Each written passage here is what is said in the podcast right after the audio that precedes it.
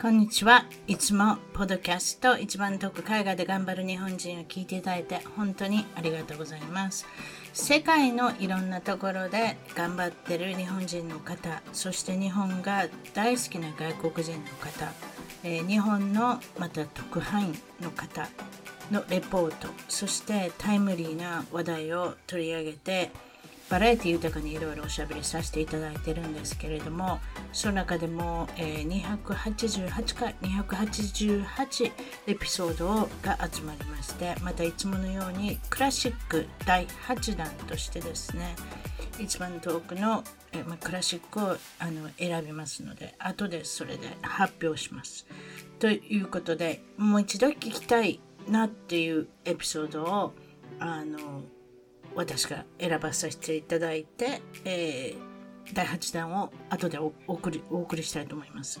その前にですね、えーっと私は前回も言いましたようにバケーションに出かけまして家族とそうですね数年ぶりに、えーバケーション家族旅行をすることになったんですけれどもその中で、えーっと大阪の友さんとおしゃべりしてたようにパスポートの長女のパスポートが取れないと。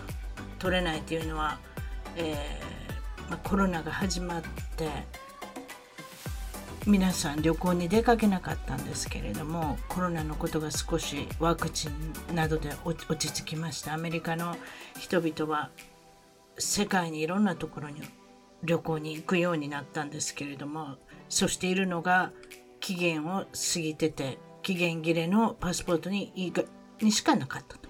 なので更新をするということで、えー、と私の長女の場合は5月の末、えーもしくは6月の初めに送ったんですけれどもなんとですねパスポート事務局の方はちゃっかりあの支払いの方はチャージししてるんですけれどもそれから何とも、えーことが動きませんでしておよそ私がニュースニュースを見たところによると150万人ぐらいの人がパスポートが取れなくてあパニックってると。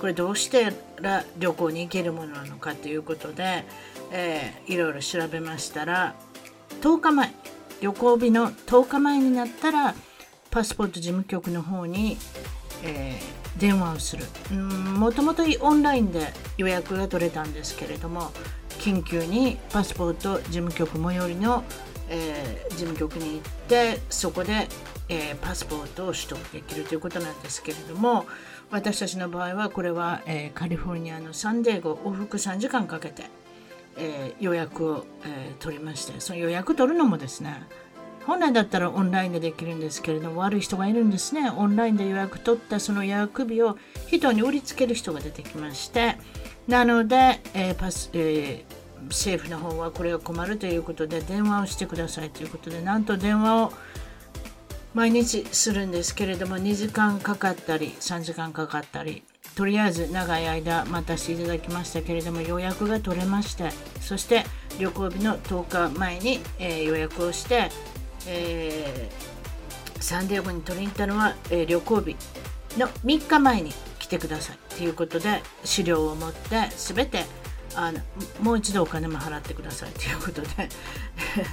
まあいいんですけれどもそれできました。朝10時の予約のに9時半に着いてそのまま全然もう列がなくって進んでもう10時には、えー取れるのかなと思ったらそこからやはり書類が手続きが始まって、えーいろんなことがああるんでしょうね。もちろんあの発行しなきゃいけないわけですから。いろいろあるんだと思いますけれども、えーそれで5時間6時間ぐらい待ってまた戻ってきてくださいということでとりあえずはお昼ぐらい食べたらすぐ戻れるのかなと思ったら5時間6時間して帰ってきてくださいということですのでまたちょっとバカなことを考えたんですけれども野球好きの私は、えーサンディエゴのパドレスのひ昼日中の試合に見に行きたいということになりまして2人で長女の、えーエリンですね。まあもともとパスポートを取るのはあの長女なんですけれども長女と一緒に試合に行くんですけれどももうすでに車は止めてありますので事務局の近所に止めてありますのお金ももったいないので車を動す動かすことはやめて路面電車を使ってこれも慣れないのでとりあえず行けるには行けたんですけれども一時の試合開始にも間に合ったんですけれどもぜはぜはしながら走りまくっていって、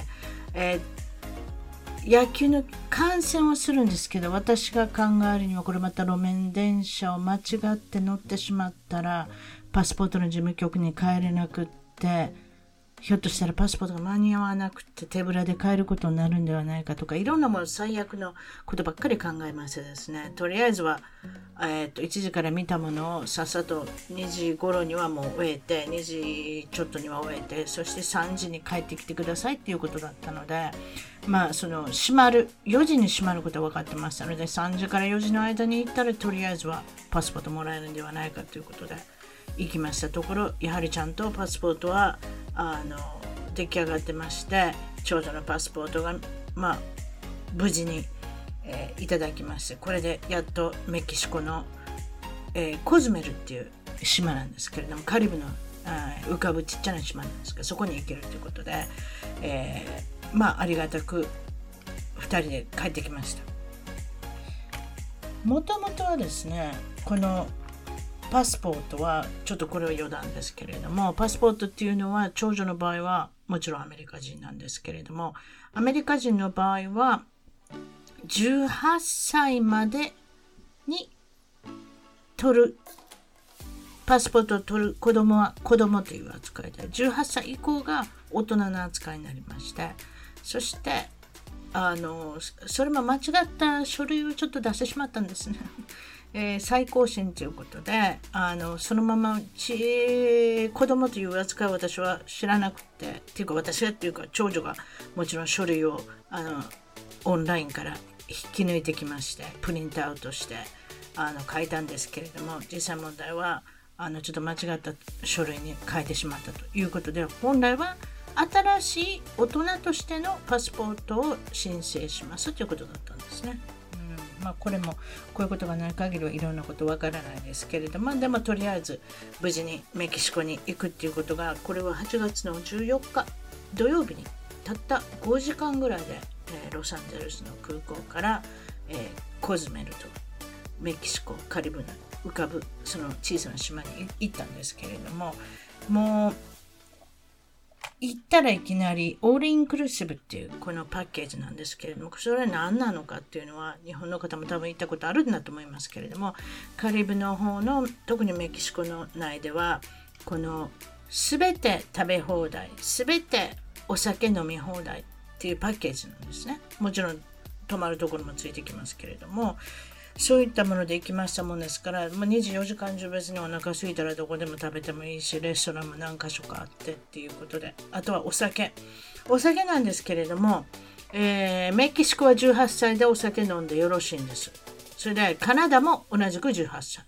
ただアメリカの本国、アメリカの本国っておかしな言い方ですけれども、アメリカは21歳まで待たなきゃいけない。これまた長いちょっと私は長すぎると思うんですけれども、これ3歳差ありますね。だから隣の国に行ったらガバガバ皆さんの前でお酒飲めるっていう、なんかちょっとそれも不思議な感じがしますけれども、私はアメリカの21歳には非常にこれは待つのが長すぎるんだなと思って、皆さん偽のあの ID、身分証明書とか使ってどんどん飲んでるらしいですけれども、これは普通のあのことだと思います。どの国であっても皆さんも18歳ぐらいになったら飲むではない、飲むのではないかなと思います。はい。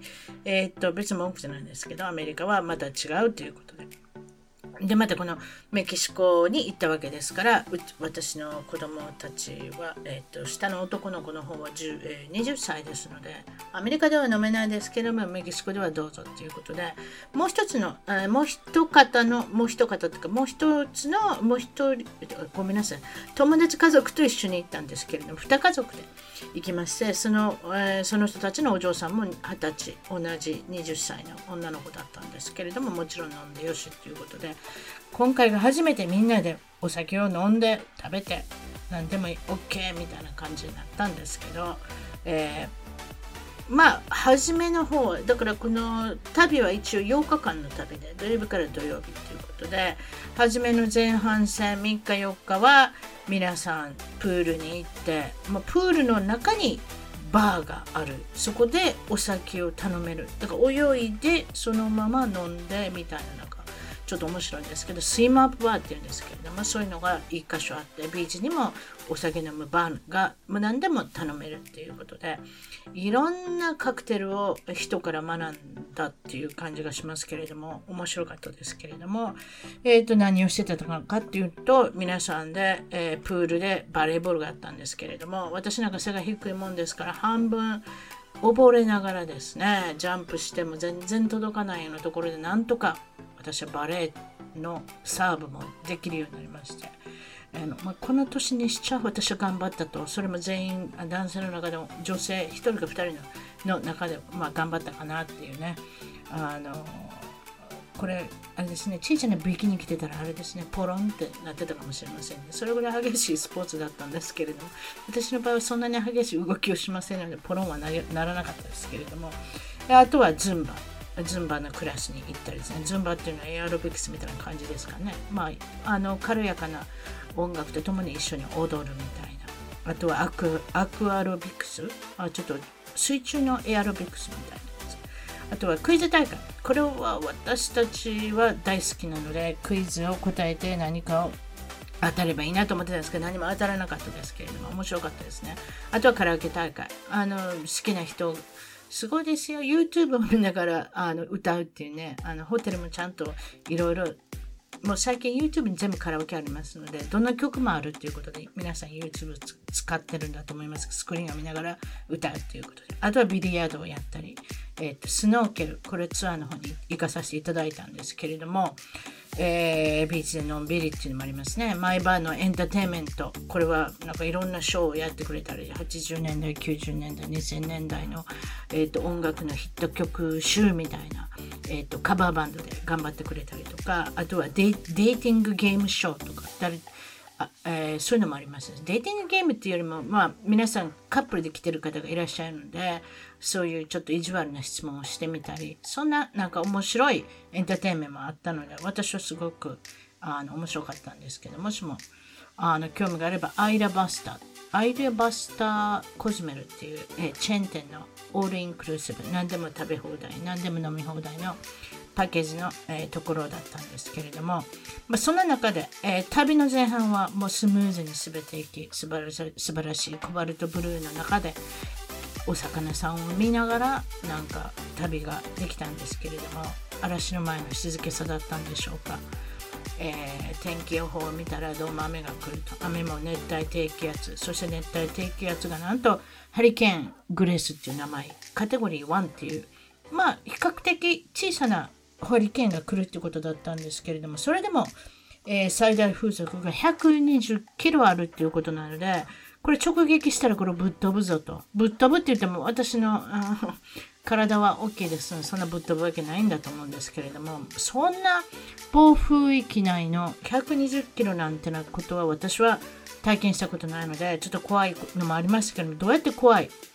怖がるにも経験したことないので、あの怖がれなかったおかしな言い方ですけれどもそれがですね土曜日に旅が始まって水曜日に、えー、ホテル側でも発表されましてあのもう電気をとりあえず午後10時になったら停電すると。なんかもう電気を切るって言われましてでそれまではみんなでなんかあのカラオケ大会とかして遊んでたんですけれどもそして10時になって、えー、と部屋に戻ってバチッて消えてそのまま、えーと、朝の3時頃から暴風圏内に入りまして、ものすけたたましい音とともに大雨と、まあ、先ほど言った風速120キロぐらいのが飛んできまして、でも真っ暗ですので、窓からっていうかドアからガラス越しに見るんですけど、何が起こってるかわからないです。けど、ものすごい音が聞こえて、そしてまあ3時から5時ぐらいまでそういうふうな嵐の中に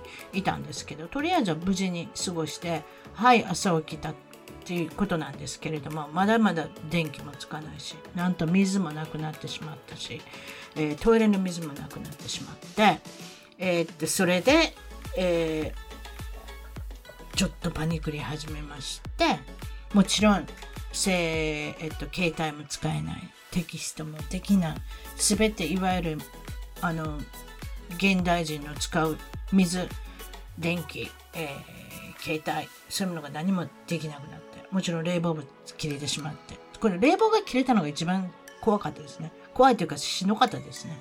で外外はあの赤道の上ですから、非常に近いとこにいますから、気温的には33度ぐらいあるんじゃないですか。それで部屋の中もそれこれ40度ぐらいあるんじゃないかという。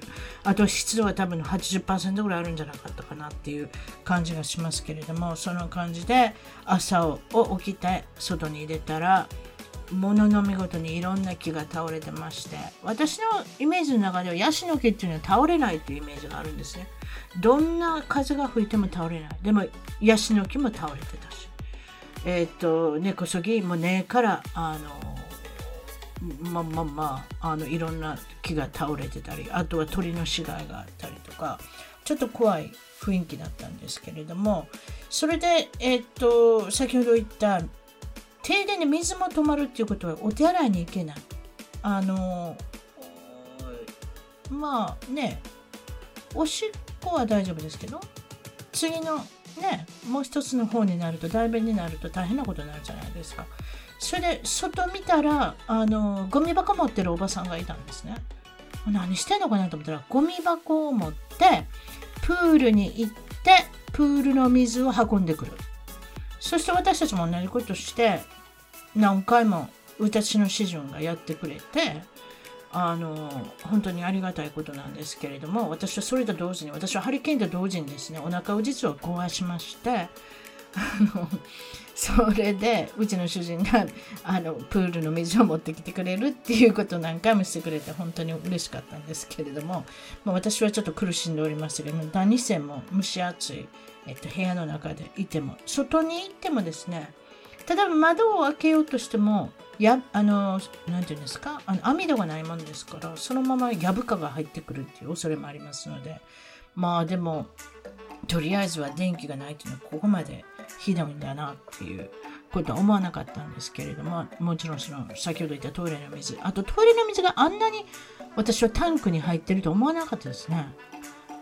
ゴミ箱いっぱいいっぱいに水持ってくるんですけれども3分の2ぐらいまでしか到達してないっていうね。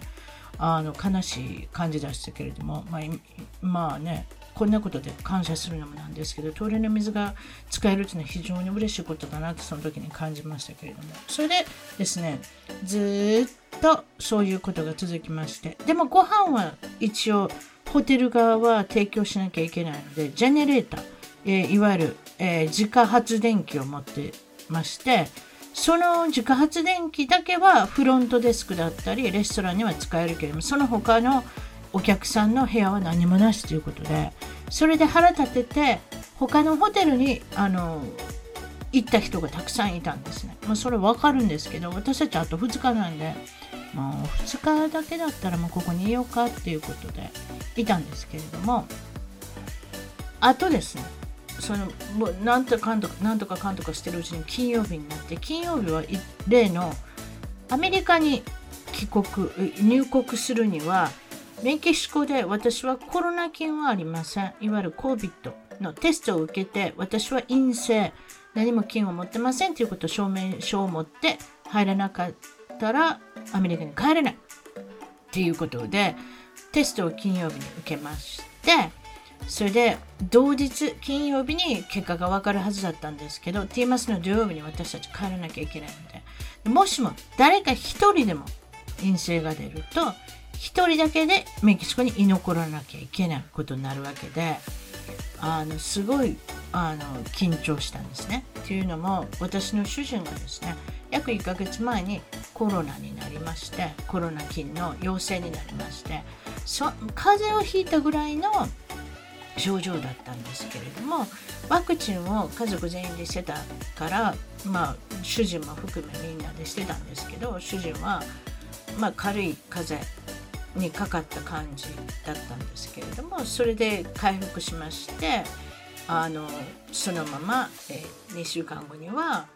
えーメキシコの旅行に来たっていうことで、もう主人も非常に緊張してたんですね。って言いますのも、一回コロナになった人はずっとなんか菌が陽性って出る可能性もあるっていうことを聞いてたので、もしも、えー、っと、自分一人で陰性になったら、あの、ここから仕事をするということで、ちゃんと PC も持ってきてて、あの、子供たちも宿題、ね、大学の宿題とかそういうのができるように、一応皆さん PC を、えー、と、持参してメキシコ入りしたんですけれども、おかげさまで、えー、っと、テストの結果は全員、あの、陰性でした。でも私と一緒に来たその友人家族なんですけれどももしも陰性って出た場合に陰性じゃないごめんなさい陽性って出た場合にコロナがポジティブって出た場合にこの電気のないところで暮らすのは嫌だからって言って一晩だけ他のあのホテルをあのに移ったっていう。だからそのわまあその人たくさんの人が結構もうホテルに出てってしまってあのまあ皆さんせっかくバケーションに来たんだから他のホテルでももうお金お金を捨てるっておかしな言い方ですけれども予約ね済みでこちらにあのいてても他の、まあ、ホテルに移ったっていう人がたくさんいました。まあ、そんな中でちょっと驚いたのはトイレとあトイレじゃなかったごめんなさいプールプールとかにもいっぱい枝や木がなんかもう草とかなんかいろんなものが飛んできて汚かったんですけれども結構早くに綺麗になったんですね。っていうのは、えー、っとドイツから来た2家族仲良くなったんですけどドイツの方たちがもうさっさと綺麗に片付けましてあの方たちはもうお客さんであるにもかかわらず関わらずですね。ホテルのゲストなのにそのことを何振り構わずにちゃんと綺麗にみんなであの枝をあのそこからあの取り上げてプールをきれいにしたっていう。もちろんそのホテルの従業員さんもきれいにしてましたけどそれ手伝ってたのがドイツ人だったって私もお手伝いしたかったんですけどお腹が痛くてあの蒸し暑い部屋の中で苦しんでおりま寝のた打ち回っておりましたんでということであのそうですね私のそのえっ、とですねお腹の痛いのもえっ、ともちろん陽性のあ陽性じゃない。えー、っと、陰性ですね。ごめんなさい。コロナの結果がとともにお腹の調子も良くなりまして、皆さんが陰性で、まあ、とりあえず、まあ、無事に、まあ、帰ってきたということで。ね、それでもですね、うん、もしも、これ、コロナにかかってたら、ひょっとしたらメキシコの人だったらお金で片付くんじゃないかとかいろいろ考えたんですね。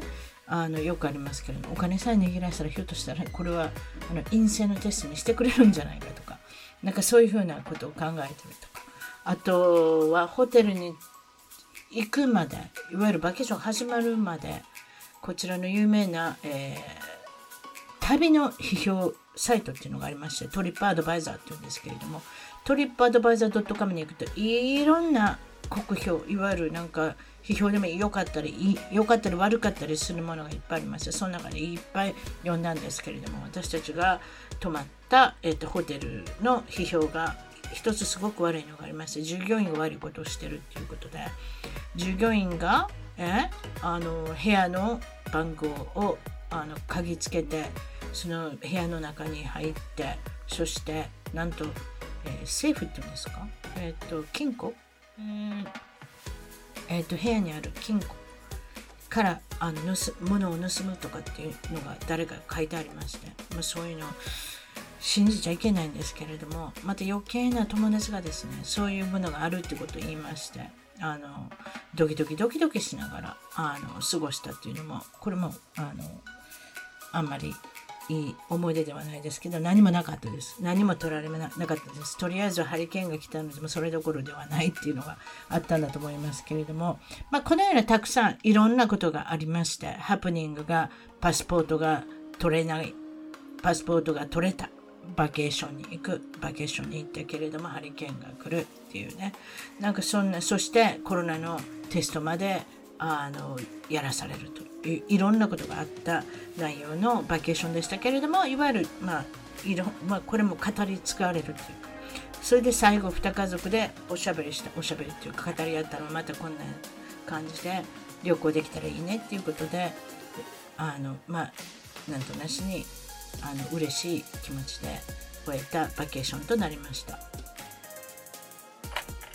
ということでえー、っとですねクラシック第8弾一番遠くのクラシック第8弾としてご紹介できるのは、えーバンクーバーより南ゆりさん235番ですね、でお世話になったエピソードなんですけれども南ゆりさんと仲間たちということでなんと私の自宅まで来ていただいて皆さん、え4人ほどで、え収録したとても思い出深いあのエピソードになりますのでよかったらぜひ今からプレイしますので聞いてください。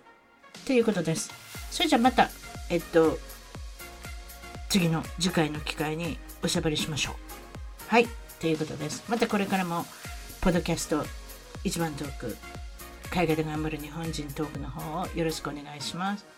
それでは、235番のエピソードより、カナダ、バンクーバーの南ゆりさんと仲間たちのエピソードをお楽しみください。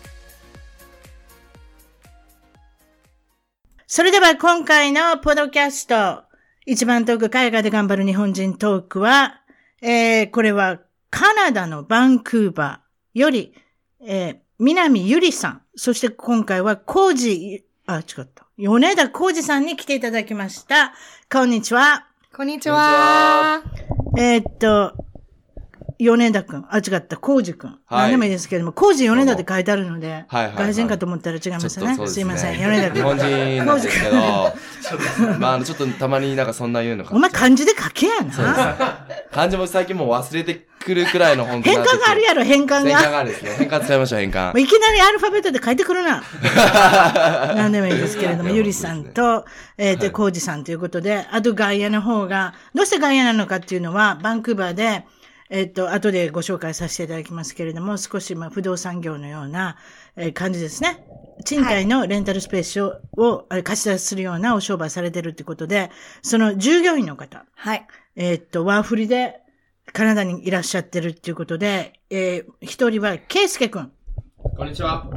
ケイスケくん、こんにちは。えーっと、海外何年ですか？海外はロサンゼルスに半年と、バンクーバーに今ワーキングホリデーで半年なので、1年ですね。フルネーム言いますか？ケイスケくんだけでいいですか？K でお願いします。?K でいきますか？なんか隠してることあるんですか？フルネームでいけないとか。いや、なんでもないです。大丈夫ですか？長いんで。カナダのガバメントから政府からなんか私のところに来ませんか？あちょっと K でお願いします。K で？じゃあ K でいきます な。なんか怪しいですね。その隣の方も K っていうことなんで、隣の方はケンタさん。はい。こんにちは、ケンタです。フルネーム白状しますか？それともこえーのままいきます、とりあえずケンタでお願いします。みんななんか隠してるやろお前ら、カナダであれですか？もう牢獄に行かないようにしてください。はい。じゃあ、ケンタさんで行きましょう。はい。それでもう一人の方いらっしゃいますよ。この方は、神戸出身。はい、ゆうわです。融和、融和。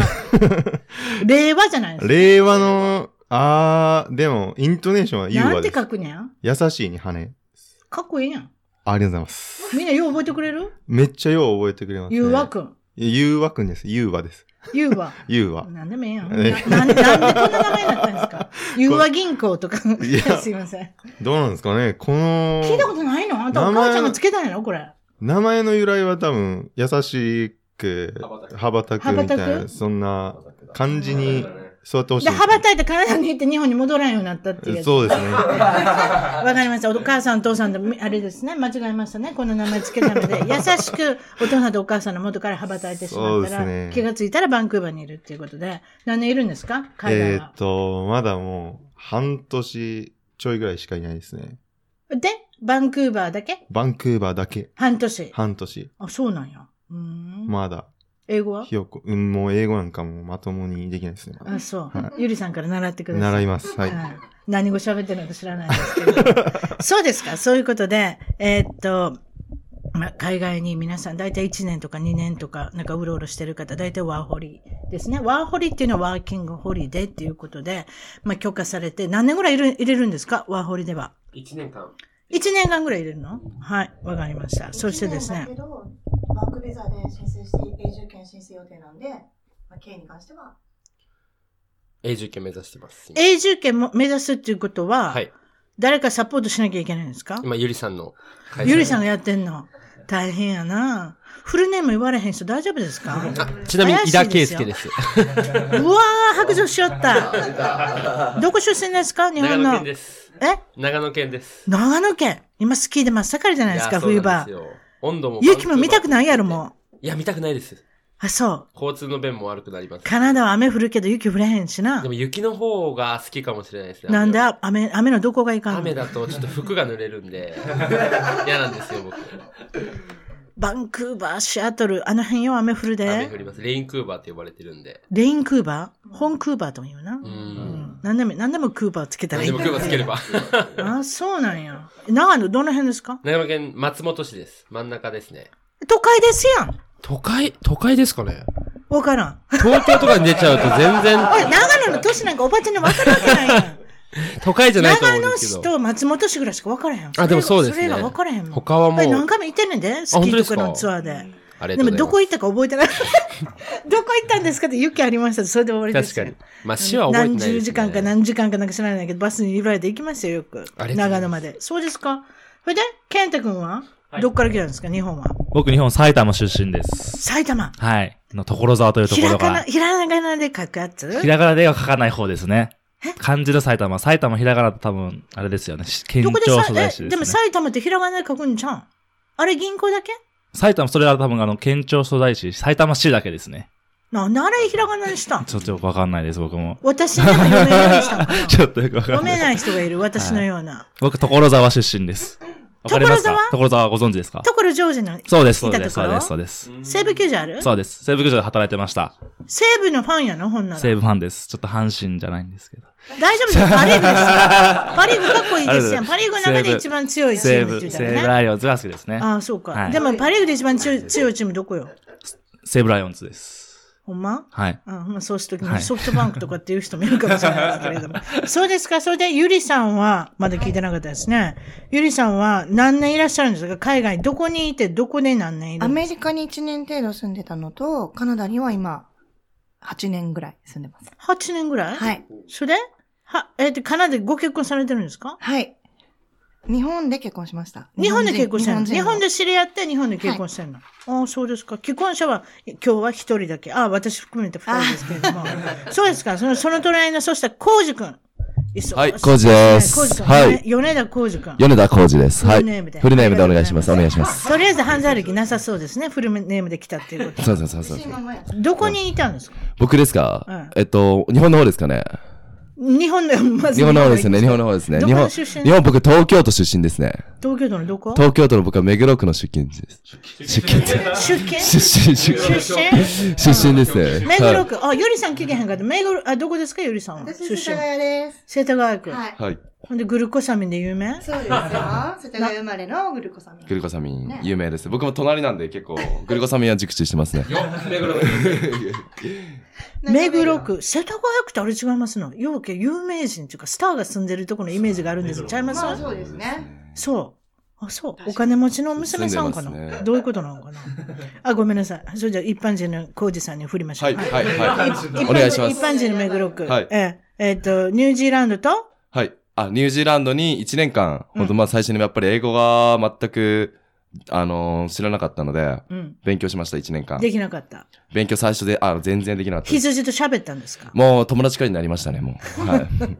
そうですね。羊と喋った。はうんそういうい。の友達くらいにはなりましたね、本当に。人いやより。冗談抜きで羊の方が多いねん羊の方が多いです、本当に。なんで、僕もラブ前にしておいてましたね。ニュージーランドのこと知ってることそれぐらいしかあれへんもん。温泉もありますよ。本当に。ああ、なんか、そうですね。ニュージーランドと比べて気候どうですか？バンクーバー。そうですね。ニュージーランドがやっぱり日差しが強いですね。日差しが、日差しがすごい、紫外線がすごいです。あ、そうなん？なんであ、そうやな。オーストラリアもそうやね。そうそうはい皮膚がんに注意しましょうとか言ってますもんね。なんで、そうですね。そういった病気とかでもはい、そっち側の方が多いみたいで。はそうですか。はいはい。い。で、今、来て、あの、カナダに、今は半年うんくらい今いて、そうですね。はい。で、今はもう、それで、あの、ここからもでもまた1年間ワーキングホリデービザが最近切り替えたばっかり、最初観光ビザっていうので入ったんですよ。うん。なのでちょっと自分のしたいことを最初にやってて、うんそれで今ちょっとまあ、あの、そろそろ働かないかなっていうところでワーキングホリデービザに切り替えて、今から。切り替えれんねんな。切り替えられますね一旦帰れんでもね。はい。いいですね、それは。すごい。誘惑はもう聞いてしまったな。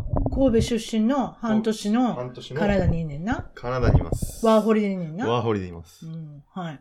写真撮影、頑張ってください。写真撮影っていうのからビデオ撮影。ビデオ撮影何をやってるんですか？その隣で。今何やってんの？言うてください、ここで。これは、あのー今、旅の記録？あ、旅の記録？をそうですね。旅のビデオを上げようとしてんの？上げようとしてます。そうですか。はい著作権は私にあるから。はい。それだけわかお金の方は後でそう相いうことか談させて。。わかりました。はい。まあ今までに住んで国々が皆さんそれぞれアメリカだったりニュージーランドだったりっていうことなんですけれども、カナダに来て、え、カナダに来てですね、いかがですか？カナダっていうのはどんな感じですか？お国柄、文化の違。いうゆりさんで行きましょう。移民天国ですよ。移民がたくさんいる。はい。移民に優しいです。どういう国の人によく会いますか？うん、アジア系の方が多いですね。バンクーバーはホンクーバーなので。やっぱり。そうですね。うん香港があの中国に戻った時にずっとあれですね、あの、逃げてきたというか、はい。バンクーバーの方にいらっしゃって。それで中国人の人がたくさんいらっしゃる。はいで日本人、そしてアジア人。ほか他のアジア人誰ですか？誰ですっておかしいですね。コリアンの方とか、どこ？コリアン、あの、韓国の方とか、えっと、あとはインドネシアとか。あ、インドネシアの人もいるの、うんインドネシア料理美味しいな。うんうんうんうん。韓国料理も美味しいしね。美味しい。うんバンクーバーといえば日本食といっぱいありますよね。めちゃくちゃありますね。ダウンタウンとか行ったら。うんびっくりしますわワンブロックに1個ぐらい寿司屋があると思います。え？ワンブロックに1個ぐらいは寿司屋がある。そうやね。うん。あの辺でうろしうろうろしてカレー食べたの覚えてますけど。そうですか。カナダあるあるいろいろありますけれど、私のカナダのイメージっていうのは、カナダ人は、よく sorry sorry って日本人のようによくつごめんなさいっていうのを聞いたんですが、本当ですか？本当です。あの、裁判でも、 sorry って言っても、あの、一切、あの、査定にか加えないっていう法律がちゃんとできてるぐらい、あ、ほんま？みんな sorry って言っちゃうんですよ。だから、悪くなくても、とりあえず sorry。とりあえず sorry。I'm sorry. あ、ごめんなささいって言いまいすよ、日本人も。あの、 excuse me の代わりにとか、sorry。必ず言うので、うん。もう、それでいちいち関係ないことにしようっていうことで、裁判では、それは本当にジャッジされないそうです。そう。はいわかりました。そしたらですね、失敗談は皆さんによく聞いてるんですけれども、それじゃあゆりさんから行きましょうか。これ海外での失敗談なんですけれども、これはアメリカのボストンに留学していた頃のお話です。ということで、どういうことですか？はい、あの、私、あの、若い頃に、はい。あの、当時5年の留学ビザが出まして、まあ、すごい嬉しかったんですけど、はい。まあ、5ヶ月で帰ってきてしまった。なんでそんな、なんでそんなに10分の1で、あの、省略したんですか？なんかあの、もう、本当に英語力の問題もあって、うん。あの、サポートとか電話しても通じないし、なんかもう何してももう、すぐ電話切られちゃうんですよ、とにかく。カスタマーサービスとか。カスタマーサービスとか電話しても、うんなんかクレームしようとか一生懸命しても、例えばどんなクレームをしたんですか？え、なんかソファーが届かないとか、そういう、なんかいつまで経っても郵便が来ないとか、そういうのだったんですけど、うん。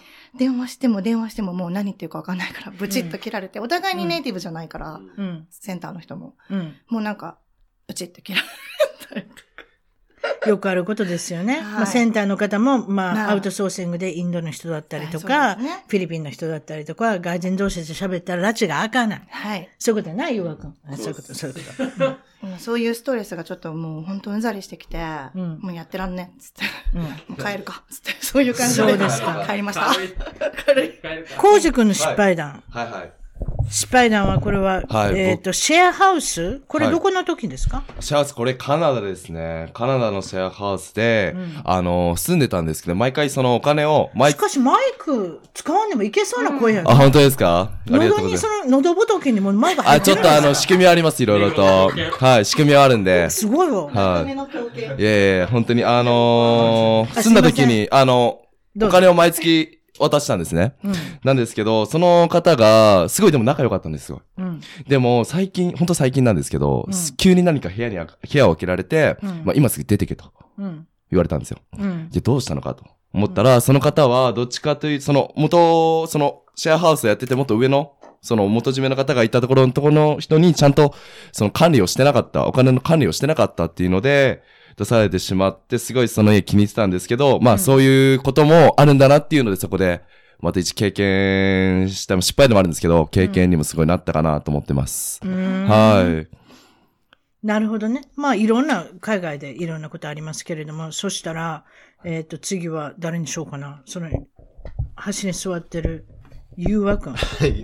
はい、は半年しか、まだ海外経験ないですけれども、失敗談なんかありますか？そうですね。まあ、受けそうな話なんでもいいですけ厳しいね、そんな言われたらね。なんかあの、バンクーバーの人とかカメラ回してても別に何も言われないっていうか、その、旅の記録撮ってても別に何も言われることなかったんですけど、昨日っすかね？昨日ロサンゼルスのチャイナ、チャイニーズシアター行って動画回してたら、うん。お前動画回したやろ、チップよこせって言われて。だからそ僕が撮ったのがたまたまその、チップよこせ。あそう、商売芸そう、商売の芸人の人あはいはいはい。のやつ取ってしまってうん、それでチップよこせみたいなえートラブルがあったからそうですね。だからなかなか なかなか、あれですね、あの、動画撮るのはやっぱ、国によって厳しいところもあるんだなっていうのはちょっと一個の勉いや、強になった別に、ロサンゼルスたまたまチャンネルシアターだったからですか。観光地なので、観光客相手に、あそこでパフォーマンスしてる人とかいるでしょう。はいはいなので、チップくれっていうことじゃないですか。チップあげたんですか？チップですかあげました。あげました。1ドル。1ドル。1ドル。1ドルぐらいしかの価値なかったずってことやな。それぐらいの価値しかなかったもうただの通行人程度で撮っただけなんで。あ、なんや。そそうういうこと？そう、クオリティもあれだったんですけど。うん。大体そういう人っていうのはなんかハリウッドの俳優さんになろうとかって田舎から出てきて来てみたけれども難しいのでとりあえずはチャイニーズシアターのところでパフォーマンスしようかなみたいな人もいるかもですね。なるほど。だからチップで食べてるんでしょうね。多分生活立ててるんだと思います。そうですか？そうそういうことがあったということでや。ばかったよね、あれはね。もう、すごい、子供が一緒にいたんで、うん。子供が一緒にいた昨の日だっけあれあのうちの子供も一緒にいたんで、ええ一昨日？ええなんかもう、うわーってみんな、くれくれくれくれみたいな感じ口を開けてみんな避難を。ねやっぱ観光客って分かった。らそういうなんかもうすごいたかもですかられだよね。もうびっくりするぐらい。ええ、まあまあ、そそのその人はたまたまそうなんですけれども、ロサンゼルスの人はそうじゃないいやいや。ことにいや、もちろんもちろん。えということで、それじゃあ、ケイスケ君。はい。行きましょう。国内外で受けそうなお話、何かありますか？失敗したのでもいいです失敗談が、えっと、僕6ヶ月間、ロサンゼルスに留学してたんですけど、その時にホームステイを4ヶ月してたんですけど、そこでホームマザーが料理をすごい作ってくれて、うん。で、僕、ブラジル人2人女の子だったんですけど、うんそこ、その人たちもホームステイしてたんですけど、いろいろ食べ物をくれて、5キロ以上太っちゃったっていう話なんですけど、美味しかったんですいや。美味しくは正直なかったんですよ。美味しくはないんですけど なんかすお腹が空いててずっと食べちゃうっていう、で、料理の作る量が多くて、うん。で、残すにも残せないっていう状況だったんで。どういう風なものを作るんですか？なんか味が薄いパスタとか、味が薄いパスタ。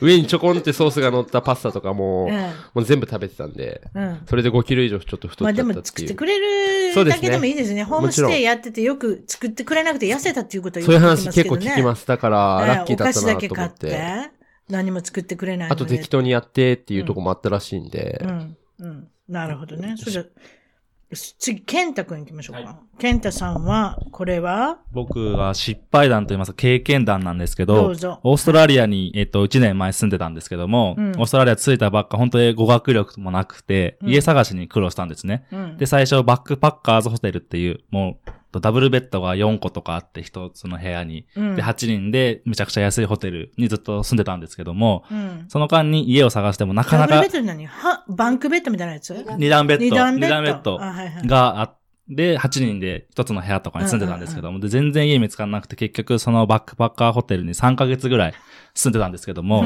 本当語学力もなくて、えでも外人の人って平気で女性を連れ込むんですね。集団でいるのに、え。はい。シーツ一つや、かけて、嘘。夜な夜なバチコンバチコン、かましてくるんですね。まあそういうのを見てて、す何人ですか？それフランス人でした。フランス人とイタリアさす人。がフランス人やな。どこでも忘れへんな、やること。そうなんです。それを見て、すごい、もう、あの、カルチャーショックじゃないですけども、うん。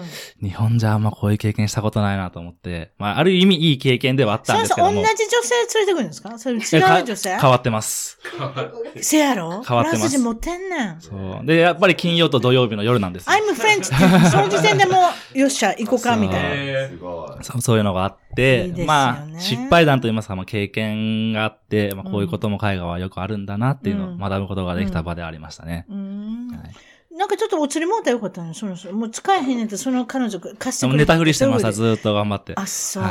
全部聞こえた？聞こえ、めちゃくちゃ聞こえました。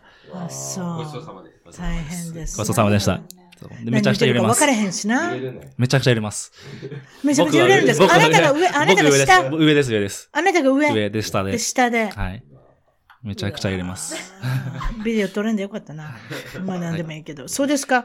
で、他もう一つあんねんな。なんか下ネタあるんですって？健太くん。健太くんちゃうの？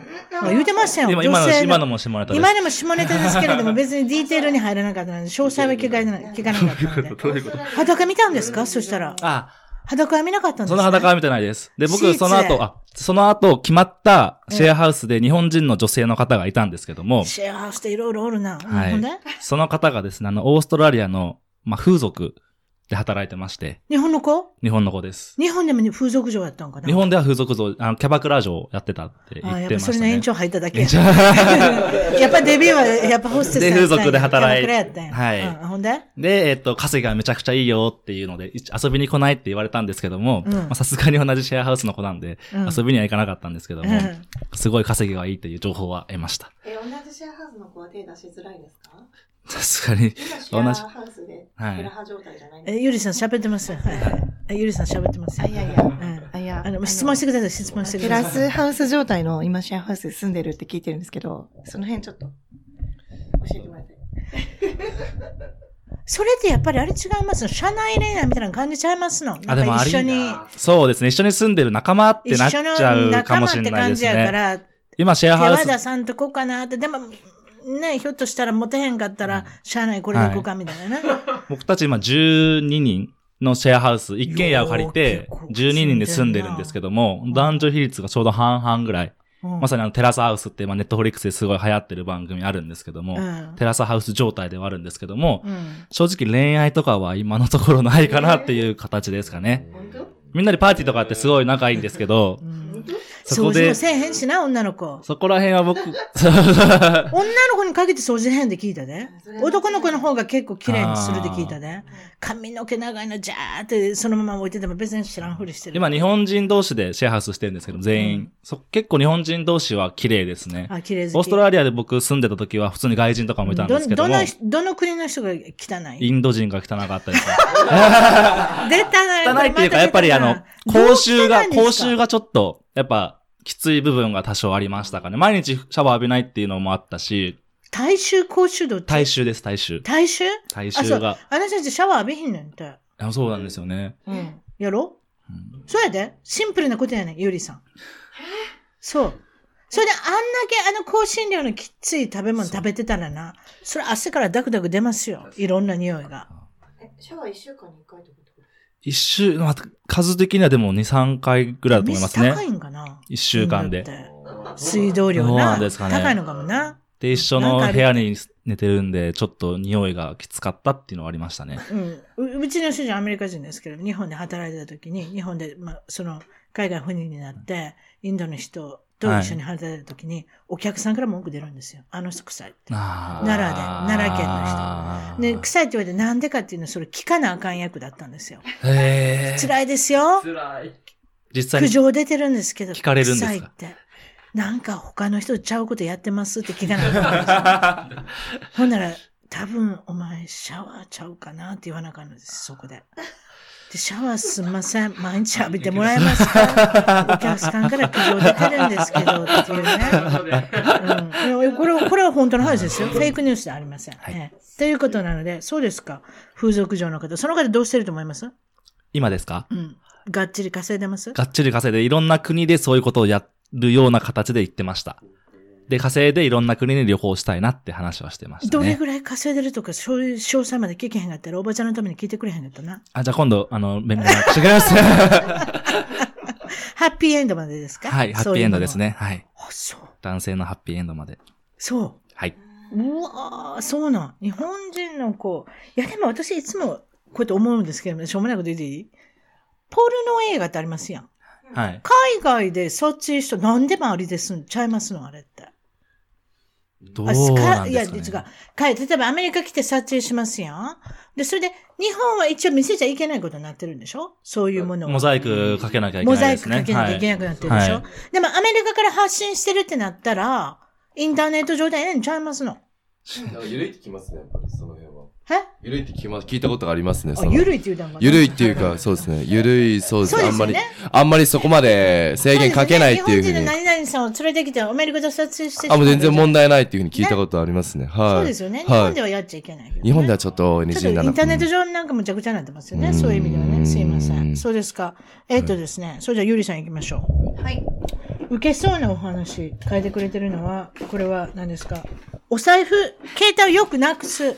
えそんな笑える話じゃないんですけど、え私も本当にもう忘れ物で。うん。で？あの、毎日のようにあれがない、これがないっていつもやってるんですよ。うん。で本当に財布とかもよく忘れちゃうこともあって、うん。その時は、あの、バンクーバーでも、まあ治安がめちゃくちゃいいバンクーバーですけど、うん。ここはちょっと治安が悪いよって、一番悪いよって言われてるエリアがありまして、うん。でそこのエリアで、お財布結構免許とか全部入ってるやつ、現金も500ドルぐらい入ってたんですけど、うん。そのお財布を落としちゃったんですね。あらら。でも、あ、終わったと思って、あーと思ってたら、あの、ちゃんと連絡が来て、なぜか、私のところに携帯に連絡が来て、お、そう。お財布預かっているから、あの、うんここまで取りに来てくれたら返せるよって言って中身も入ってたんですか？もちろんです、。もちろんです。全部入ってて。すごいやん。はい、でも多分困ってらっしゃると思ったんでっていうの女性の方だったんですけど、言ってくださって。結構見つかんないな。いや、もうかなりの確率で私、ほとんど出てくるんですけど、いつもありがたいことに。本当？はい。あのそれは、どこででも？日本でも、どっかイタリアとか行った時も出てきで、たし。イタリアで？はいはいはい。イタリアやばそうやな。やばいって聞くんですけど、うん。イタリアやばそうですよねそう。あの辺、なんて、ジプシーとかね、いるからね。なんか、釣りとかね。ホテルの中で。でもイタリアとかで結構、一緒に行ってるな仲間内の人が、すられてたりとかすることもあったぐらい、そうそうそうそうそうも治安が悪くて。イタリア、フランスね。スペインも。あの辺のジプシーの子とかなり危ね、な釣りめだってとかよくあ言うんですりますよね。けど、私なぜか。弱くなんか言いたそうやな。いやいやいや、なんかメッセージを私受け取った感じがしたな。ほんと弱くんで、それじゃあスパイダー受けそうなお話いきましょう。え、2回目ですか？おか、あ、僕お2回目やった。おかわりあ僕やってごめん。誘惑は別に幼稚園児じゃなかった。な、ななんかあるんですか？他に。え、他にですか？他にですか？うん。なんか言いたそうな顔してたらごめんな。振ってしまったわ。考ほんまですか？失敗談。えます？あー、考えます。じゃあ考えましょう。でこう、コウジさんのフィリ。ピンのはいはい。ことで、フィリピンで起こった話、いきましょう。これ、あのー僕が、もう本当にまだ19歳、10 20歳ぐらいの時に初めて友達と旅行に行ったんですね。うんフィリピンに。近いんで、やっぱり安いってのもあってお金もあんまりなかったんで、行ったんですけど、で、ある時、まあ、二人ともちょっと一回別行動にしようと。二人ともずっと一緒にいすぎいすぎるとちょっとなんかおかしくなっちゃうと。いうのもあって、一人でまあちょっと夜街出たんですね。うん。で、適当に歩いてたら、まあ、あのーやっぱり僕も思春期だったんで、うん。やっぱり外人の方すごいやっぱり綺麗だなとか、そういうこともすごい思ってて。うん。で、ふと気づいたら、ぴったりと後ろになんか、女性の方、ロングヘアの方がいたんですね、とりあえずは。で、まあ、パッて振り向いたら、でもなんかちょっと違和感があって。でも、でも僕も正直なところ、いや別にそこまで嫌じゃないよ、みたいな風なイメージだったんですけど、まあ結局最終的にはそこを二人でずっと、まあ1キロぐらいですね、待って待ってとずっと言われ続けたんですね、そこの。ずっと一直線で。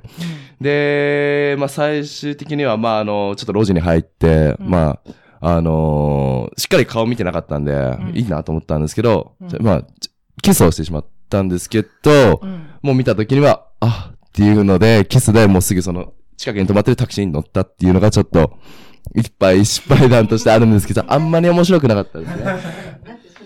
そうですね。もう2泊の方にもずっとつけて、やっぱりモテるんですよね、2泊の方に僕、ニュー正直な。ハーフっていうのは、はい。2泊というよりも、女装されてる男性。女装されてる男性、ってもういうこ、とでしょ？そうですね、はい。胸はそういうのあるんですか？胸はそうですね。一応触った形はあったんですけど、あのー、しっかりあの、チェックはしたんですけど、やっぱり、あの、通常とはちょっと違うような、なんか、なんですかね、なんか、うーん。シリコンの胸です。シリコンの胸なんじゃ、僕もそんなシリコンの胸なんて触ったことがないんですよね、今まで。フィリピンでシリコン入れて安そうやな、でもな。みんなみんな大きしたかったらあの辺行ったらそうですそうです。結構な大きさでしたね、でもあれば。あはいあシリコンはシリコンでも結構。もう、もう、もう、もう別にシリコンでもいいよっていうぐらいの大きさでした、本当にすごい。。そうですか。もうすごい経験でした。ありがとうございます。ニューハーフはい、本当に。それ面白かったですね。そうですか。はい。皆さんの日本の出身地はもう聞きましたけれども、ここでユニークなのは、コウジさんいきますか？コウジさんはい。の、はい。えーっと、大阪生まれで東京育ち。はいそうですお父さんはフルートの奏者。はい。フルートの奏者。それはお仕事？仕事です。そうですね。小さい時から、小学校からいつも帰った時とかは、やっぱり、家で練習とかしてる時まで、僕は全然正直なところ、全く興味がなくて、もうすぐ家にランドセル置いたらすぐ外に出ちゃうって言うんですけど、ある程度の年いって時に、すごいやっぱり、あ、フルートってすごいんだなっていうのがちょっと自分の中でやっぱりうん。芽生えてきて、ちょっといじったりもしたんですけど、うん。多分自分にはその血をもらえなかったのかわからないですが、あんまり上達がうまくいかずに、うん。諦めてしまって、僕は結局、グローブとバットグローブとバットのぎしてみてもう全力疾走です草ね。野球をしてるはい、それ全力疾走です、もう。なるほどね。はい。それで、ご兄弟は何人ぐらい？ですか兄弟は、えっと、姉が一人と兄が一人、三つずつ離れています。日本で3人って多いですよね、その当時でも。そうですね。今は本当に多くなります。あの、少ないですよね。少子化って言われてますなけど。その時聞きますね3人って多いでしょ、やっぱり。多いですね。学校でもいてて。多いですね。ね、うん小学校とかも結構、お姉ちゃんのつながりとか、お兄ちゃんのつながり方っていうのは、その時当時ありましたね。うん。で、コウジさんは、えーはい野球さっき言いましたけれども、野球が大好きで、野球大好きでしたね。どこ守ってるんですか？僕は、基本的にピッチャーと、あとピッチャーやっ、たはい、肩がちょっと強かったので、やっぱり外野手も一緒に同時にやってあ、ました。外野ね。はい。ええはいはいはいはい。そうですね。それで結構野球は続いて、結構そう。どこまで続いたんですか？野球は。野球は本当に、きっぱり言うともう本当に高校で大学なんですけど、うん。じゃ高校の時にもう怪我をしてしまってたんで、うん。あの、正直大学はなんとかその治療してっていう話だったんですけど、あの、ちょっと続かずっていうところで、すごいですよ。はい。で、小さい時は、はい。どんなお子さんだったんですか？小さい時は常にいろんなことに、今もそうなんですけど、はい。まあわからないことがあっても、とりあはい。えず先に一回踏み出すっていうのがなんか親からたまに聞くんですけど、はい何でも突っ込むタイプだっていうふうに自分は聞いてますね。うんなんで常になんか興味があったりしたらもう自分なんですぐいなくなっちゃうことが多かったです。自分は。いあいなかった？いなかったです、もう。気づいたら迷子みたいなのが多かったですね。三人兄弟真ん中？僕一番下です。一番下？はい、一番末っ子ですね。はい。一人ぐらいおれへんなんて分かれへんわな。そうですね。あんまりそこまで気にしないかもしれないです日本で5人家族で大きいかもしれない。そう。そうですねで、駄菓子屋さんをはしごしたそうり、ですね野球、先ほどの野球はアン,、えーアンダースローで中継ぎのピッチャーをされてたってことですね。そうです。もう本当にポイントとかで使っていただいてたような形ですね。はい。小さい時は、はい。どんなチームが好きでしたか？今ももちろん野球チチームーム好きでしょうけど。そうですね。前、えっと、小さい頃はよくやっぱり東京ドーム近かったので、やっぱり巨人。おばはい。ちゃんはアンジ巨人なん知ってるな。あ、はい、知ってます。はい、知ってます。はい。分かってたやで。別はいに追い出せへんけどな。はい。はい。とりあえず私は阪神ファンです。そうですね。あの、巨人。でも、あの、父親は。いやでもいいやんは野球ファンやったらええねん野球ファン父親は阪神ファンです、もちろん。なんですのそれ。お宅家の中で揉めてますの？あ、阪神ファンともう見てます。もうあのーテレビテレビつけるんですけど、巨人阪神やってる時はもうバチバチおです、ね。父さん関西の人そうです。はい。関西です、おお父親は。あそうはい。で、子供は巨人ファン。これは巨人ファンですね。もう、はい、うんそうですね。生まれた時には東京にいて。誰が好きでした？僕、巨人ですか？巨人の選手で。巨人だと、どれ、えーどの人になりたいと思ってたんですか？僕は、巨人だったら、うーん、国母、国母選手っていう選手がいたんですけど、サードですごい刀強いかっこいいバッターでした。いいですね。サードでか肩が強いって、ね。そうです。何でも揃ってたんで、もうアメリすごい。カに来なかったんですね、その人はね。でもそうですね。肩が強かったらね。サードはいいけないかもですけど、セカンドぐらいいけそうですもんね。そうですね。セカンドごめんなさい。アメリカってそう相当肩が強い。肩が強いですね。もう本当に。うんうんそそうですか。はい。で、メージャーリーグのね、はいこと知ってると思うねんけど、はいメージャーリーグの野球のこあのフィールドの大きさと、はい。に、日本の野球のこのフィールドの大きさってお一緒なんですか？えっわかとり、ます一緒って、例えばホームベースと一塁のこの距離とか、あれ絶対決まってるんです。規あの、球場によって全然バラバラみたいで、やっぱりやるところによって狭かったり広かったり。あるみたいなんですけど、やっぱりでも見えか、どんな球場でも海外の方僕、まだそんなに数は見てないんですけど、やっぱりなんか、見え方的にすごい、やっぱり周りが大きいんで、うんやっぱ東京と、東京ドームってなってくると、うんあの、真ん中にあって、いろいろビルの街の中の中にあるんで、うんあんまり広く見えないんですよね。なんでまあうん、こっち側も結構あるんですけど、ななんて言うんですかね。あのー本当に、どっちが、どっちかというと広く見えますね、こっちまあ、の球場確の方。かにまあ外野の、だから要するにホームランになるっていうボールのこの位置は絶対アメリカの方が遠いでしょうね。そうですね。あとこ、日本のあと凝っ球てるんで。なんかアメリカの球場っていうのはいろいろと、外野席も、はい。次、ゆりさん行きましょう。ニコニコしていただいてるので。ゆりさんのこのちいちゃい時のお話ですね。いや別に掘り下げて面白いことも特にないので。ちいちゃい時は、えっと、東京の世田谷の出身、先ほどはい言っ、た。そうです。お父さんは会社経営、何会社経営したんですか？あの、貸しビル業ですね。不動産。よう似たことしてますよ、今。そうですね。やっぱりあれですね。うん血は争えない。ご兄弟は？に。兄弟4人兄弟です。?4 人もいたん。はい3人でびっくりしてる場合じゃないじゃないですか。そうですね。コウジさんのところも抜いて、世田谷で4人。うん内訳は？あ上に、兄、姉2人、兄、兄が1人です。あなた真ん中。一番下。うん、行方不明になっても分かってない、分かってませんね。お父さん、お母さん多分ね。多分そうでしょうね。あ、そうなんですか。ちっちゃい時どんなお子さんでしたかゆりさんは？木登りとか好きでしたね、冒険とか。木登り？で、あなた IQ テスト、IQ がものすごい高い人なんですか？え、子供の頃だけですよ。今はもうただの人ですけど。それは分かってる。あの子供の頃は結構全国でなんか上位にランクインしてたみたいです、いつも。うん頭のいい時期なんてそんな長いこと続けへん人間。もうね、もう最近はえでもどれぐらいらいですか？ランクインしたっていうのは全国で上位、うんうんうんだし、だったらしいんですよ。で、なんか、私自分の IQ 知らんで。あの受験、小学校受験の時に、なんか昔でいうのを幼稚分からの時にのかなと測ってたみたいで。あ、そうなん、うんうんうんうん。知りたかったわ、自分の IQ って。ねえ。うん。今やうちのお母さんの聞いても知らんっていうの、そんなバカな、なんかずテストやったよね。いやー、辰巳さんやったら今ぶっちぎってると思いますよ。ぶっちぎって300ぐらい。あってもおかしくないぐらい。なんか知らんけど、200ぐらいがマックスかもしれないけどいやわも、300ぐらいいってそう。でも IQ が高いからって言って、あの、お仕事で成功するとかっていうのと関係ないって聞きますよね。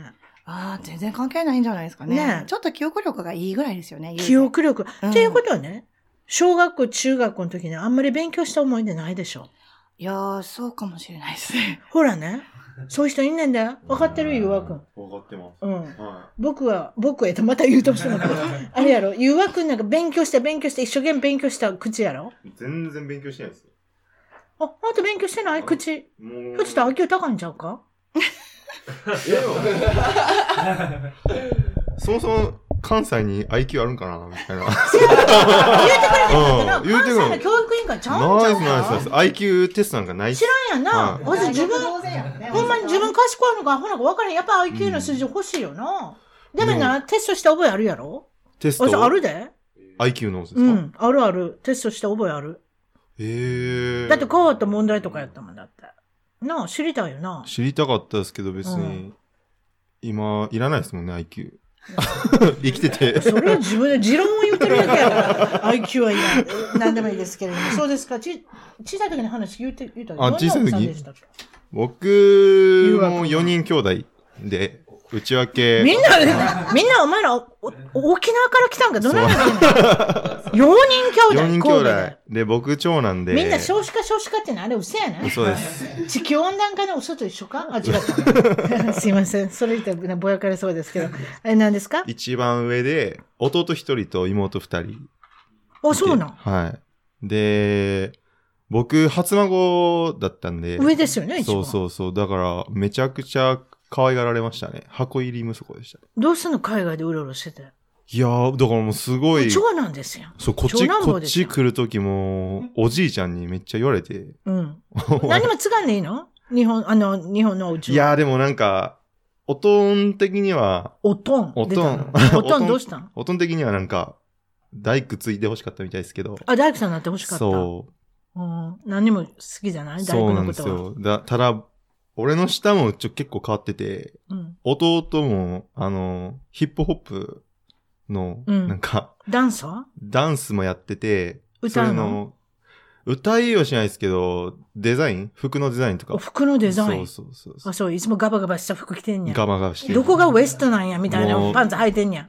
あの、ヒップホップなんかレゲエなんかちょっとしっかりしてほしいなっていうところあるんですけど、うんドレッドヘアにしたりとかもそうするから、うんそう、そんな感じの弟と、うんあの、インテリアデザイン目指してる妹。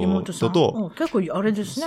豊かですね。あと変わっうん。音楽。才能豊かなファミリーですね。家族ですね。ただ一人も大工都合なんか。そうですか。それで次振りましょう。ケンタさん。ケンタさんの小さい時どんなんでしたか、僕はもうサッカー小僧でしたね。でサッカーこそ、はいサッカーの方があれですよね。人気ありますよね。どっちかというと野球よりは。兄がずっとやってて、はい。ずっとお兄ちゃんのケツを追っかけてたっていうのはよく母親から言われてましたね。うんと。はい。僕よは、えっと、4人家族で兄が1人いるだけなんですけども。また、え、え、兄が4人？家族ですあ、4人家族ね。家族まず、兄がいるだけびっくりした4人兄弟だ二人、二人兄弟です。ええで、兄が1人いるだけなんですけど、うん。ずーっとそれでサッカーやってました。ケンタ昔から君見てたら、やっぱり女性がおらん、あれやな、兄弟の感じがするな。本当ですか？うん。男の子だけで育ったって感じがするな。ずーっとそうですね。女性苦手でしょ？喋んの今でも。っ別に苦手。ていうか、例えば誘うとかさ。でも彼女はいます。お前、な、何も聞いてないの自分で、何にも聞いてないの自白したな。彼女はいます。今面白かったな。もう一回行こうかな。あ家族に、かえ彼女彼女はいます。はい。お 彼女です。女の子好きですね。あ、そう。はい結構アプローチできんやん。まあ、好きになったら行っちゃいますね。あ、自分から行く方ですか？むちゃくちゃ行けます。好きになったら。うん。ほんで、はい向こう、オッケーって言って、デートしてくれたんですか？デートして、あの、韓国人の子なんですけども、うんオーストラリアで出会った子ですね。うん。あれ？今カナダにおるやん。で、どうする？今度、今月、カナダに来ます。今度、はい。来させました。招待したんですか？来させました。来させました。すごいな、よっぽど好きなんやはい。もうな。大好きです。なんか決めてくれるな。そうか。ケイスケ君行きましょうか、そうじゃ。ケイスケ君は？小さい時どんな奥さんです？かまず兄弟何人行きます？兄弟、姉が一人です。あ、それ普通っぽいな。はい。で、学生、えー、子供の頃、剣道をしてましたね。スポーツで言うと。剣道の防具で臭いやろ？臭いです。あの、一番嫌いなスポーツ、剣道かもしれないです、今言われたら。あ、そうなん。なるほど。暑いし雪も嫌いや寒いし剣道も臭いし嫌いやし。で僕、あの、畜生があって、あの、顔をいじる癖があるんですけど、畜生？なんかこう、顔をいじる癖があるんですよ。うんニキビに手で悪いで、顔触ったら。そうなんですよ。で、それで剣道をずっとやらされてたんで、うん悪化したっていう、いじれないじゃないですか。やらされたってどういうこと？自分の意思でやったわけじゃないの？いや、いやいや、やってました。いやいややってたんやってました。あ暑いしお父さんがやれって言うた？んいや、母親です。集中力がないんでやれって言われて。小児からずっと続けてたんですよ。なんかわからない。集中力お前は集中力がないから剣道しろって言っあ、て。すいません。お母さん聞いてたらすいません姉もやってたんですけど、一緒にやってたんおですけど。姉さんも集中力ない。姉は集中力あったんですけど、一緒にやってたんで、お前もやれって言われて。お母さんは集中力の塊のような人なんですか？随分集中力に僕と似てます。似てるの？集中力ないですひょ。っとして集中力がなかったから、あれですね。多分子供に。罪に思って、ひょっとしたら子供にはもしれないですね集中力が備わった方がいいと思って、うん剣道は何もあんまり手伝わなかったですね、集中力に関して。今でも集中力が欠けてるかもしれませんね、おお話聞いてると。いや、そんなことないですけど、それ冗談ですけども、そうですか。それで、まあ、小さい時はそれ嫌いやったけど、どんなお子さんだったんですか？おとなしかったいや、それでも活発だった？活発ですぐ外出てたんで、うんいろいろ、例えばまあ、買い食いをしたり、映画見に行ったりして、よく怒られてました。先生に。一年に一回悪いことしてたみたいなんで、うん。覚えてないんですけど、うん。今は構成してます。構成してんの？構成します。わかりました。で、彼女歴は？今は？えっと健太君はバッチリ決めてくれたで。すいません、僕いません。いないんですか？1ヶ月前に別れちゃいました。いや、かわいそう。遠距離してたんですよ。日本の女性？日本です。日本遠で遠距離。距離何年ぐらいやってた？1年してました。長いな。1年目で別れちゃいましたスカイプなん。かつまらんよな、やってたの？ですね。うん現地でに日本人か。あ LINE か何でもいいけどうん LINE でしてましたね、あかんの。毎日。どっちが、どっちが言い出した？もうやいやめとこう、。彼女ですね。彼女がもう辛いってなって、うんで、僕も永住権取って帰る気はなかったんで、うん。それだったら別れようってなりましたね。あ、本当。で健太さんの、あの、私立行ってたら誰かもらえるかもよ。ありがとうございます。うん、すごい、すごい アプローチに対してすごい自信が満々です。ちょっと勉強になります。はいはいそうですか。面白いですね、皆さん。それで、将来の夢何になりたかったですか？小学校とか。将来の夢ですか？小学校の頃は、うーん、す何ですかね？スーパーマンとかですかね？スーパーマン、ヒーローもの。ヒーローものに憧れた時期はありましたね。面白いな。あ、そう。空飛びたかったんかな？いや、空飛びたいのは間違いないです、ね。防具つけて飛びます？飛びたいですえスカイダイビングもしたくないでしょスカイダイビングはもうしたくないですね。一度したん危なですけど。そうですやん。あれ怖いんですよ、ね。ようやったなそんなこと頑張りました。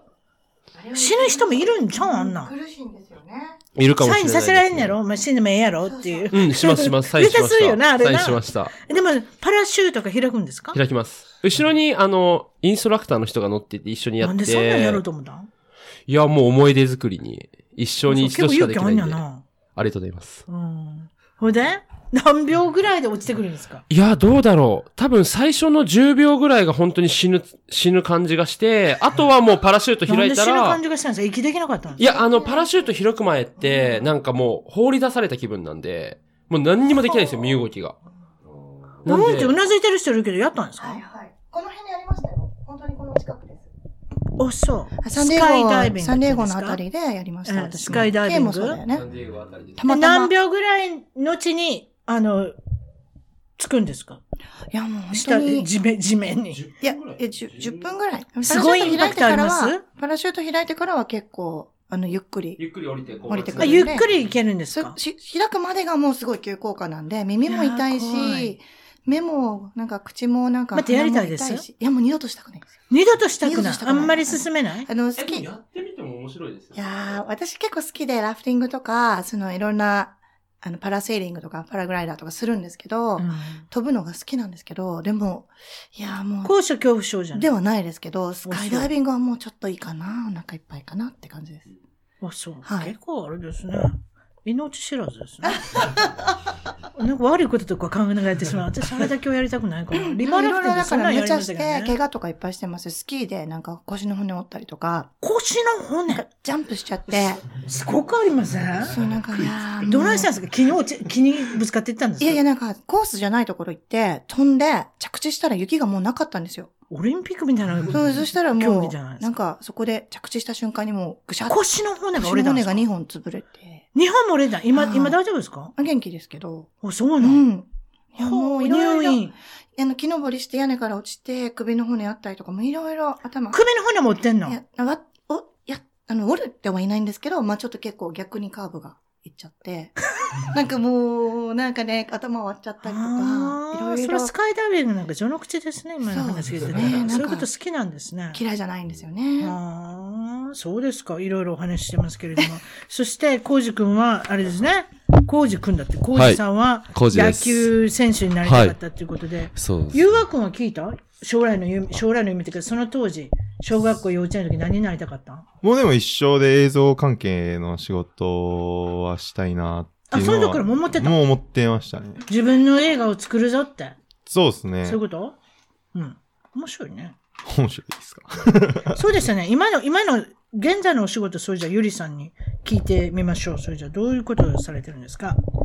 はい。私たちは、あの、バンクーバーで、まずあの、いろいろな、あの、不動産。私たちはです私ね。たちは。皆さん同じ会社にいらっしゃるんですね。あはい。それ、で、ゆりさんが社長さん。あ一応そうです。そうですね。はい。それで社長さんではい何されてるんですか、はい。あの、不動産の、あの、管理とかをやってるんですけども、うん。まあ、あの、シェアハウスとかも運営してまして、あ、ここで来たシェアハウス。い。はい。はあの、日本人専用のシェアハウスをやっています。で、あの、みんなに、あの、インスタとかでインフルエンスしてもらったりとか、まい。えあ、いろいろアクティビティとして、あの、うんみんなでバーベキューパーティーしたり、スキー行ったえ。り。シェアハウスのランキングとかあるんですか？バンクーバーで。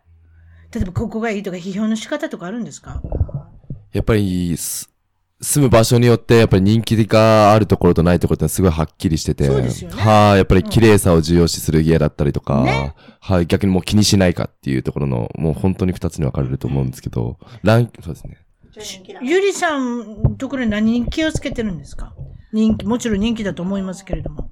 やっぱ今うちで扱ってる物件は基本的にめちゃくちゃ、急にケンタさんの来たら、誰がめちゃくちゃ綺麗だと思いますね。バンクーバーの中。は清い。潔。はい。あの、リノベーションをしっかりしてから、えっと、皆さんにシェアハウスあ、として。送り出すような形取ってるので、その面ではモ、ダンな感じで、あと日本人人限定って形取ってるので、うんそういう意味では皆さんも綺麗に使っていただいているので確、かに。人が入れ替わっても綺麗な状態で他の人に提供できるっていう除誰が。するんですか？は、えっと、ゆう10わくんあ、違った。岩 もしますけども、基本的には住人の人に必ず当番表も全部の部屋につけてあるので、うん当番制で今日はキッチンやってください。今週はやっいてくださいくらぐ。らいなんですか？実際のこと聞いていい？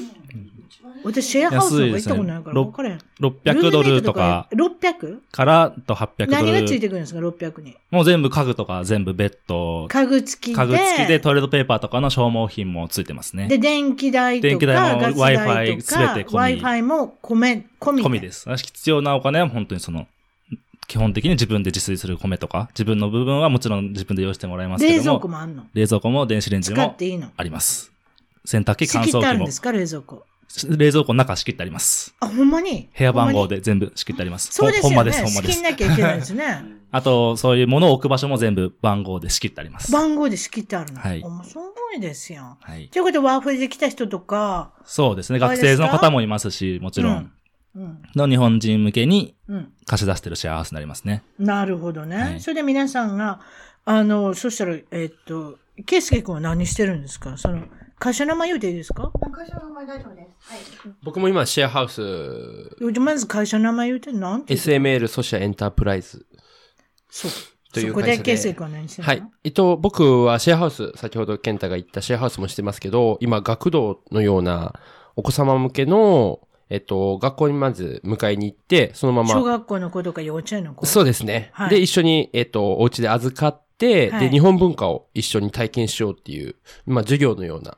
日本語の維持がやっぱりキープが難しいので、はい。その維持を教育が僕が力入れてる仕事になりますね。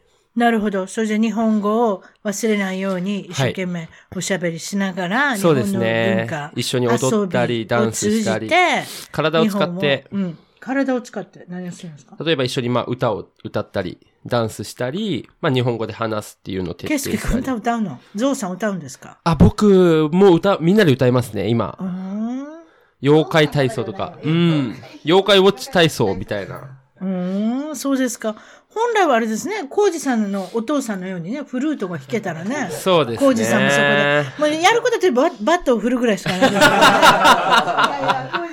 ラップを教えてます。その話もしてください。そうじゃあ、振りましょう。ラップを教えるんですか？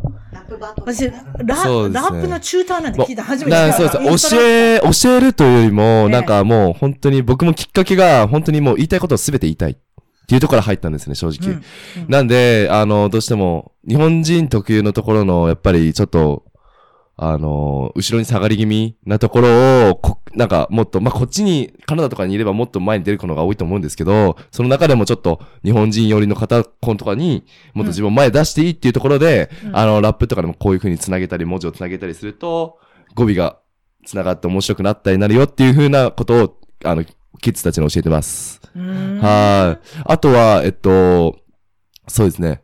今、シェアハウスを皆さんやってるって言ったんですけど、んそこでやっぱりシェアハウスになってくる一緒に内見を一緒に行ったりするんですけど、うんその時に僕はあのーその仕事のご紹介、結構仕事を結構探してる方が多かったりとかするので、まあそういったところで、あのーそうですね、ご紹介して、そこで何か、その、例えばレストランの方につなげたりとか、そういったことも、あの、自分はやってます。なるほどね。はい。はい。えっと、そしたら、ゆうあさんは何をされてるんですか？撮影。撮影の人。僕撮影ですね。撮影する人？撮影する人ですね。で、子供苦手そうやな。子供ですか、うんいや、すごい好きですよ、僕は。そう好きは同じレベルで遊べそうやな。い。同じレベルでむ、そう、よくわかりましたね。めちゃくちゃ。それはわかります。そう。ええ30分しかあなたのこと知らないですけどね。それぐらいわかります、ね。子供のレベルでおせ、はい、子供のレベルで遊びができる。遊びができる。素晴らしいです、ね。それじゃあ、ゆりさんにもうちょっと聞いて、そしたら、カナダで、えー例えばワンホリで来たい人は、えーっと、ゆりさんの、あれですか？会社をどうやって見つけましょう？多分あの、うちがシェアナンバーワンなので、現在、多分、うん私のところにまずどういうふうな家庭でそういうことを始めたいと思って、もちろんお父さんがね、あの、ビジネスマンということで、はい。経営されて、自営業の方だって聞きますけど、どういうことで私にこんなことができるのかなと思ったんですか？あ日本にいる時も、実はあの、貸しビル業を私もやっていまして、うん。あの、レンタルスペースとか、セミナールームとか、フォトスタジオの経営をしていたんですね。うんうんうん。なので、あの、まあ、こちらに、バンクーバーに来た時も、同じようなビジネスをしたいなと思ったんですあ、けど、なるほどね。ただ、バンクーバー非常に不動産が高くて、うん。ちょっとあの、ビルを丸ごとうん。買うにはかなり、うん。うん。それは後にしましょうね。はい、っていう状態だったので、うんはい、まずあの、シェアハウスを、とりあえずあの、ニーズがあって、あの、特にあの、若手の、あの、教育事業をずっと若い頃から私もやっていたので、うん。あの、バンクーバーで特に皆さん一番お困りなのがお家のことだったんですよ。うん。そこでやっぱり、誰かがやらないと、うん。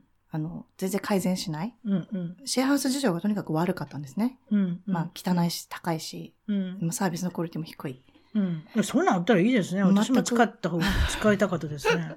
ないから、だって ね、それこそ LA タイムズとかそういう新聞で告知して、ルームメイトを見つけるとか、はい。あと、口伝えでルームメイトを見つけるとか大変ですよ、誰かが抜けたら。そういうことばっかりやってましたから。そうね。そういうのがあるとすごいありがたいですけど、うんそれじゃあ、例えば、あの、ウェブサイトとかあるんですか？どうやって見つけたらいいんですか？あ、ウェブサイトはございます。今ちょっとあの、ちょうど作、作り直しているところなんですけども、はい。あの、まあ、LA だったらビビナビみたいな、ええああいうサイトが、バンクーバーあ、なるほほどね。ありますよね。何でしたっけ？バンクー JP バーの。カナダ。JP カナダ。あります、あまあ、ります。いくつか E メープルとかいくつかあるんですけど、ええ、そこに、まあ、広告を出されてるはいということでそういうことですね。サイトの方は、そしたら一番トーク .com の、えー海外お役立ち情報とゲスト情報の方で、あの、掲載させていただくっていうことで。ありがとうございますソーシャルメディアされてるんですか？は。い、今、一生懸命さ、あの、えっと、オンラインサロンを、はい。実はあの、そうですね今。作るこれからの将来の夢っていうかはい展望、そうなんですよ。そのことも、はい。はいどうぞあの今年の2月に一応オンラインサロンをオープンしようとしてまして、はい。えっと、昨年の